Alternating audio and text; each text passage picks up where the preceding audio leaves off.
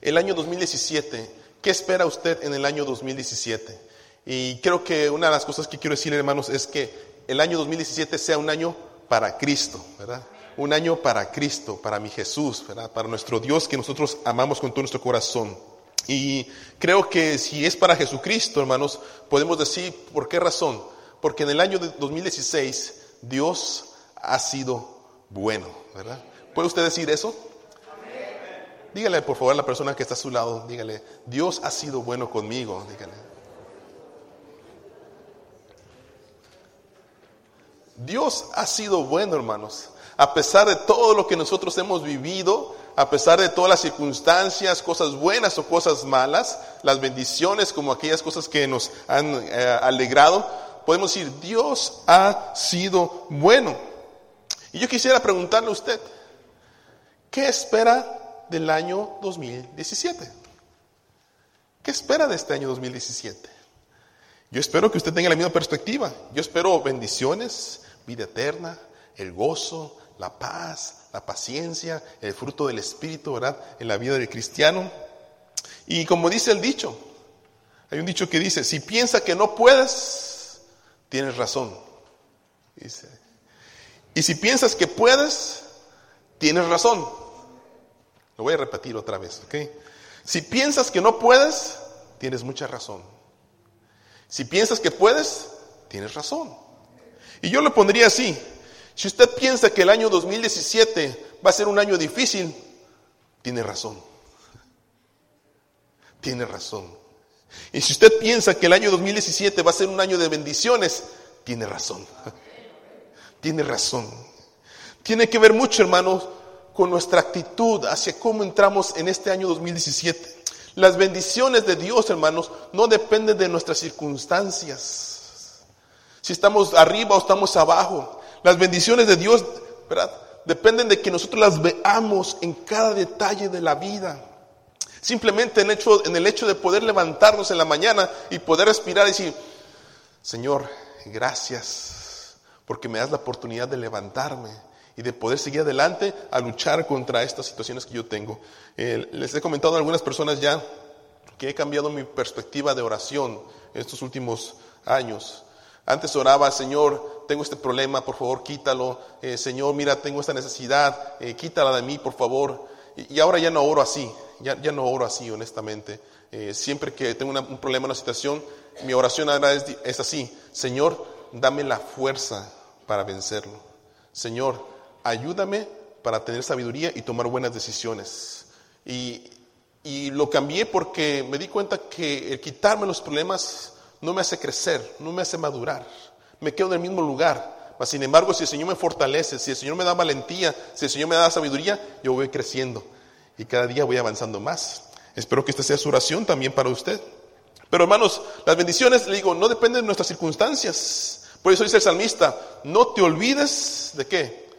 Ninguno de mis beneficios. Y yo quisiera, mientras que usted me escucha predicar, ¿Cuántos beneficios le dio Dios a usted durante este año?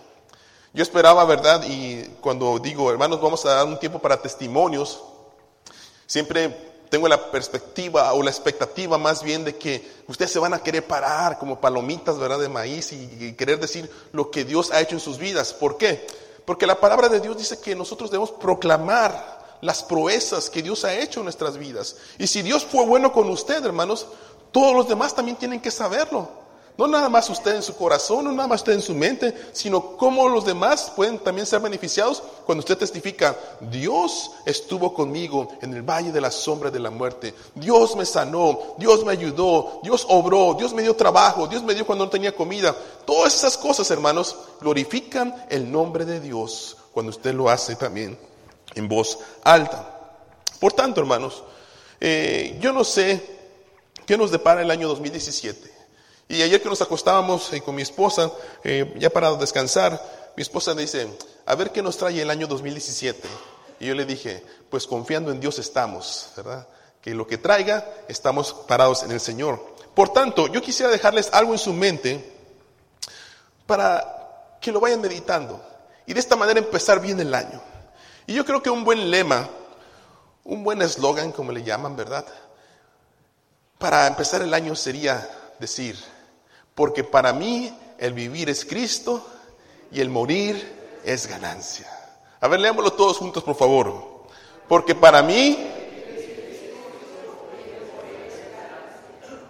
Qué buen tema para empezar el año, ¿eh?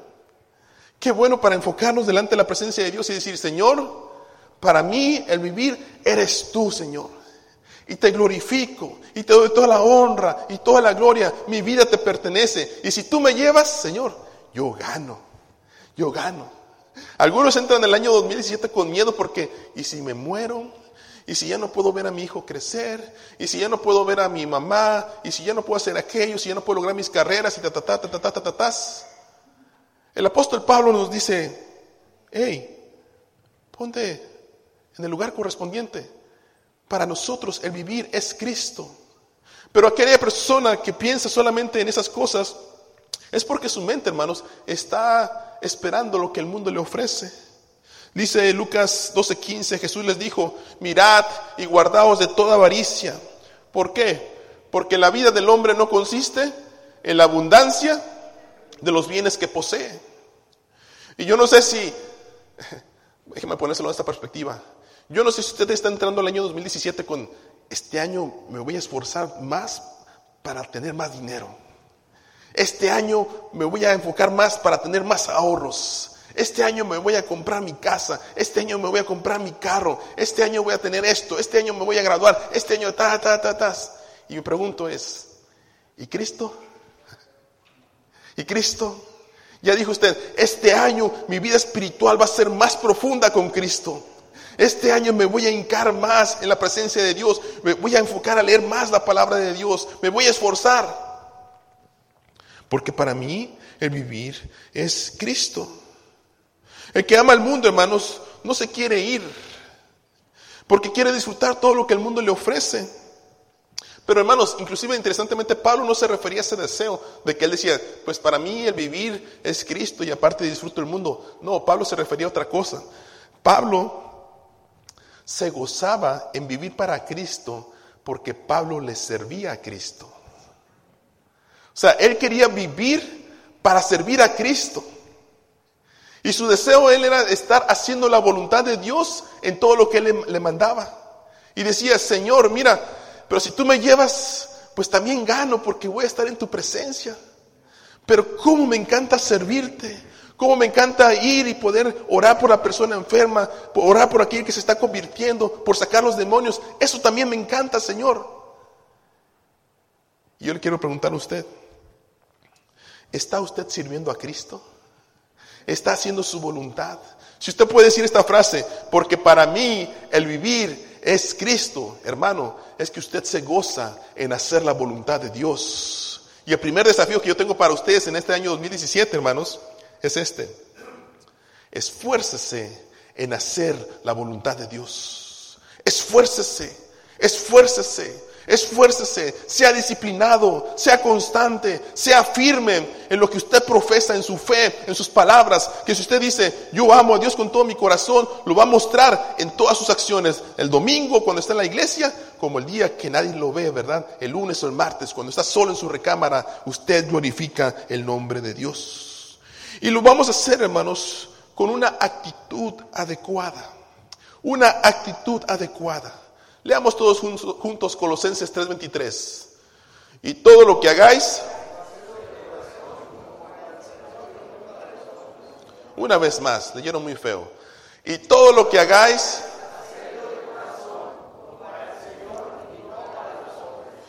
vivimos usted y yo, hermanos, en un mundo, en una sociedad, donde se te paga por el trabajo que se ve, por el trabajo que tú haces, por la calidad del trabajo que tú haces.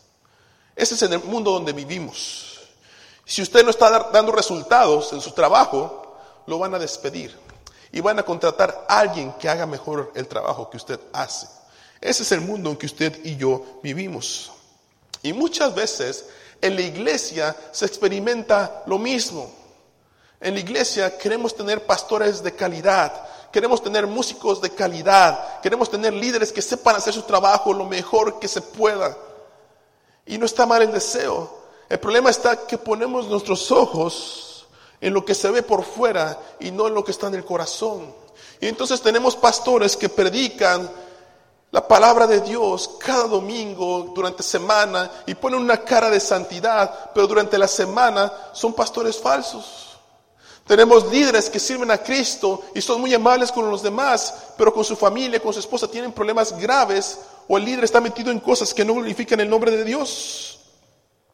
Por tanto, algo que nos dice este versículo, cuando nosotros empezamos el año 2017, debemos empezar con una actitud adecuada, dice, y todo lo que hagáis, y todo lo que hagáis, y todo lo que hagáis, hacerlo de qué? De corazón de corazón, no para quedar bien con el pastor, no para quedar bien con el líder, no para quedar bien con la iglesia, con la sociedad, con el presidente, con los senadores, con los políticos, no, sino para quién dice, como para el Señor y no para los hombres. Yo en mi vida tengo personas que amo mucho y estoy muy agradecido con ellos por todo lo que ellos han hecho en mi vida. Hay personas con las que estoy muy agradecido porque cuando llegué a este país me abrazaron, me ayudaron, me cobijaron y ahora estoy en una mejor posición y a veces les puedo ayudar a ellos también. Pero una de las cosas que yo agradezco es que ellos no se fijaron en mi, en mi situación. Ellos simplemente vieron a una persona que necesitaba ayuda y lo hicieron de corazón. Y me ayudaron. Y porque lo hicieron de esa manera, ahora estoy donde yo estoy. Y puedo ayudar a otros también. Y déjeme decirle esto, hermanos. Hacerlo de corazón, escúcheme por favor, hacer cosas de corazón significa sencillez, sencillez, humildad, no queriendo agradar al ojo, como los demás dice el versículo anterior, sino es sencillez, es ser humilde. El, el querer agradar al ojo, como dice el versículo anterior, era ese tipo de actitud que cuando viene el jefe, todos están trabajando, ¿verdad? Todos están haciendo su trabajo. Pero se va el jefe y dice, ah, ya se fue, ya se fue, ah, ya se fue el pastor, ¿verdad? Ya se fue el hermano de la escuela dominical, ya se fue el presidente de jóvenes. Ah. Esa es la actitud, solamente queriendo servir para agradar al ojo. Pero hermanos, nosotros queremos tener una actitud de corazón con devoción hacia Dios. ¿Qué quiero decir con esto? Hermanos, le voy a hacer esta pregunta. ¿Le apasiona servir a Cristo? ¿Le apasiona servir a Cristo? No dije no un amén. ¿Le apasiona servir a Cristo? A mí me apasiona servir a Cristo. A mí me gusta servir a Cristo. Me dan ganas de servirle cada vez más. Ahorita en la mañana, ¿verdad? Que estamos practicando para la alabanza. Y yo decía, ah, no puedo cantar. Yo quiero cantar. Y, y, me gusta cantar. Pero no puedo cantar. Ahorita mi voz no me está respondiendo. Y gracias a Dios que estoy predicando, pensé que no iba a poder predicar. Pero me gusta cantar, me gusta predicar la palabra de Dios, me gusta hablar, me gusta ayudar si es posible en lo que yo pueda. Me gusta servir a mi Cristo. ¿Por qué razón, hermanos? Porque la Biblia nos enseña que aun si un vaso de agua fría, solamente un vaso de agua fría, le damos a alguien, dice la palabra de Dios, ciertamente no perderá su recompensa. Por eso dice la palabra de Dios también, cuando dice, pastores, que a veces es cansado servir a la gente, a veces la gente no te agradece, a veces la gente no, te estima lo que haces, a veces el pastor no te dice, hermano, gracias por todo tu trabajo. Miren lo que dice 1 Corintios 15, 58. Leamos todos juntos, por favor, ayúdenme a leer. Dice,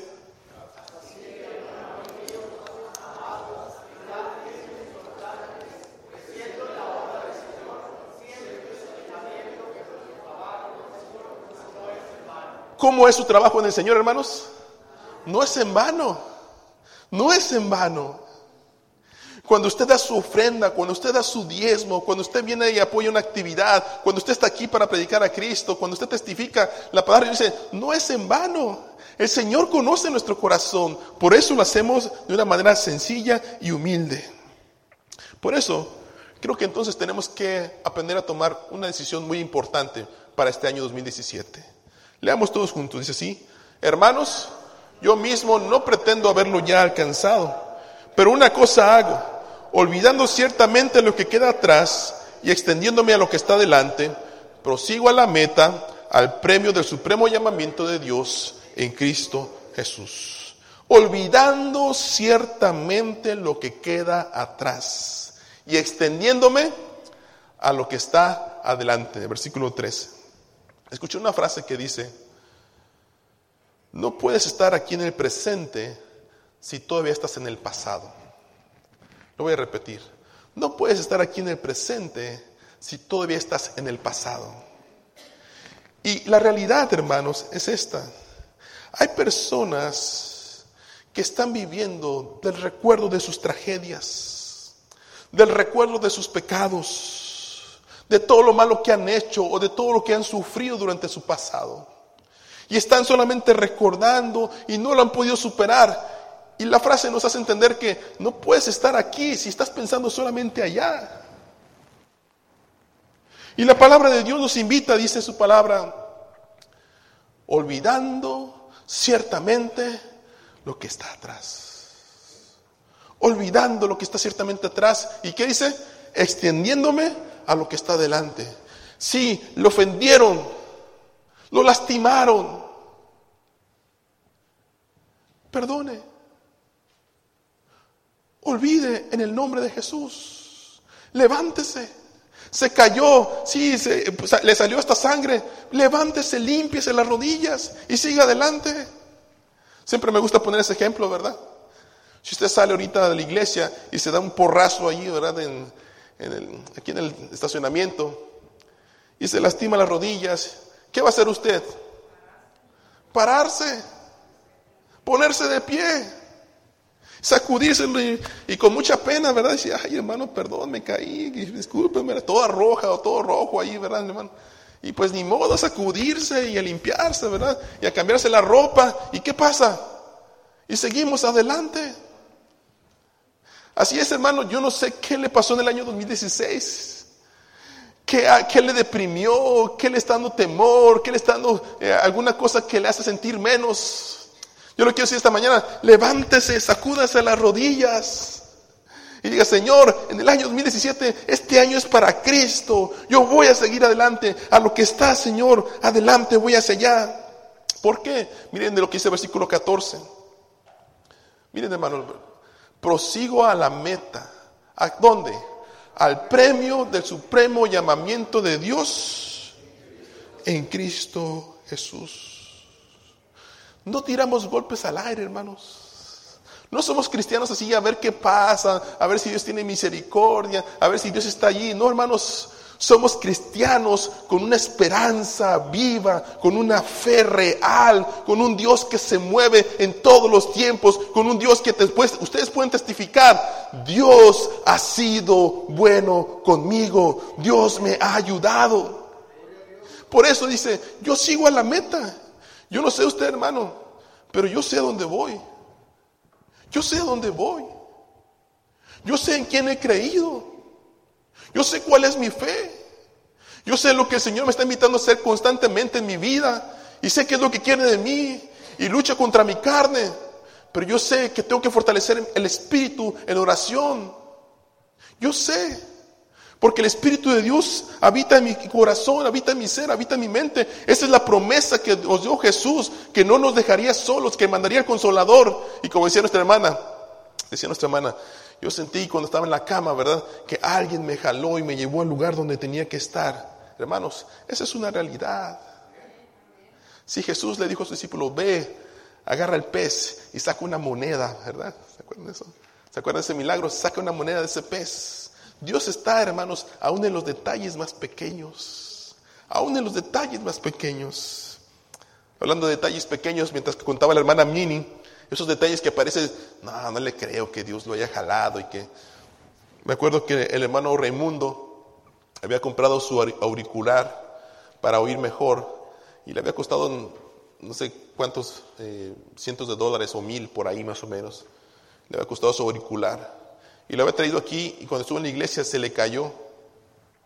Y yo, pastor, a ver si lo encuentra por allí. Y bueno, estuvimos buscándolo, nunca lo encontramos, pasó una semana y luego llegó el que corta el césped y podó toda la iglesia, ¿verdad? Aquí al anexo también. Y un día que estaba orando aquí, le dije, Señor, mira que el hermano está triste porque se le perdió su auricular y pagó mucho dinero. Señor, si está aquí, dije, dame ojos para ver ese detallito ahí que está. Y para mí fue increíble, hermanos, porque salí por esa puerta y ni siquiera caminé para allá, ni para acá, ni para el otro lado. Fui directamente allí y fui caminando y cuando volteé, ahí estaba la cosita esa. Así, hermanos, así. Y lo levanté y dije, gracias Señor. gracias Señor. Y había pasado la máquina del césped por allí y no se lo llevó. Y a mí el Señor. Y cuando se lo entregué al hermano, dice, no lo puedo creer. Le dije, pero ahí estaba su auricular del hermano, ahí se lo puso y funcionaba muy bien. funcionaba muy bien. Pero hermanos, yo les podría contar detallito tras detallito tras detallito, donde he visto la presencia de Dios y milagros. Y en la cual yo quisiera que usted siempre esté confiando. Así que la mejor decisión, hermanos, para este año 2017, 2017, ya lo que está atrás, ya pasó perdono, ayudo, ¿verdad? Lo que tengo que ayudar, repongo lo que tengo que reponer y sigo adelante. Y saben una cosa, tengo una promesa para usted. Tengo una promesa para usted esta mañana. Éxodo 33, 14 dice así, mi presencia irá contigo y qué? Y te haré descansar. Esta promesa se lo hizo Jehová a Moisés. Y usted puede imaginar, no puedo por el tiempo ni por la voz contarle todos los milagros que pudo ver Moisés al dirigir el pueblo de Dios. Pero sabe una cosa, la presencia de Dios se hizo una realidad en él. Mi presencia irá contigo y te haré descansar. Le voy a hacer una pregunta a usted. ¿Estuvo la presencia de Dios con usted en el año 2016? ¿Sí? ¿Estuvo con usted la presencia de Dios en el año 2016? Amén. Si pudiera gritar más fuerte, lo diría más fuerte, pero no puedo gritarlo más fuerte. Dios estuvo conmigo, su presencia estuvo conmigo en el año 2016 y yo sé que en el año 2017 estará conmigo también. Y no solamente su promesa que está conmigo, dice, sino que te haré descansar. Jehová es mi pastor y nada me faltará. En lugares de delicados pastos, dice que me hará descansar. Junto a aguas de reposo, me pastoreará, confortará mi alma, dice. Me guiará por sendas de justicia, por amor de su nombre. Dice, y aunque yo ande en valle de sombra y de muerte, dice, yo no temo, porque tu vara y tu callado me infunden aliento. Y Él me prepara una mesa delante de mis enemigos, delante de mis angustiadores, y unge mi cabeza con aceite. Y dice, Señor, mi copa está rebosando porque el bien y la misericordia me siguen todos los días de mi vida y Jehová es conmigo y su presencia me hace descansar. Por eso en esta mañana quisiera decirle, hermano, no tema el año 2017, no le tenga miedo. Si Dios es con nosotros, ¿quién contra nosotros? Dice su palabra. Así que entramos, ¿verdad? Salimos de estas puertas con la actitud adecuada para enfrentar cualquier situación. Lo que sí le quiero decir es esto. No seamos necios. Sabemos que hay actitudes y problemas que usted y yo tenemos que arreglar este año. Sabemos que hay cosas que no están bien delante de la presencia de Dios, que no agrada al Señor, que no están bien delante de la familia. yo quisiera invitarle, hermano, que no se haga así como que le entró por aquí y le salió por acá. Que usted vaya a su casa o vaya reflexionando sobre el mensaje y la palabra de Dios esta mañana y sale, Señor, yo sé que tengo que arreglar esto contigo. Ayúdame. Quiero hacer las cosas bien contigo este año 2017. Señor, yo sé que tengo que pedir perdón. Señor, yo sé que tengo que amar. Señor, yo sé que tengo que hacer. Señor, sé que tengo que ofrendar. Señor, sé que tengo que hacer aquello. Ayúdame, Señor. Arreglemos las cosas. Entonces, podemos hacer esta oración todos juntos, en el Salmo 20, capítulo 1, versículo del 1 al 5, en el cual, hermanos, nuestra vida va de acuerdo a lo que nosotros profesamos en nuestra fe. Y le voy a pedir que se ponga de pie, por favor. Y esta va a ser mi oración para ustedes en este año 2017. Que el Señor les bendiga y les ayude. Y órelo con todo su corazón. Órelo para las demás personas también. Leamos todos juntos, sí. Jehová te oiga en el día de conflicto. El nombre del Dios de Jacob te defienda. Te envíe ayuda desde el santuario y desde Sión te sostenga. Haga memoria de todas tus ofrendas y acepte tu holocausto. Te dé conforme al deseo de tu corazón y cumpla todo tu consejo. Nosotros nos alegraremos en tu salvación y alzaremos bandera en el nombre de nuestro Dios. Conceda a Jehová todas tus peticiones.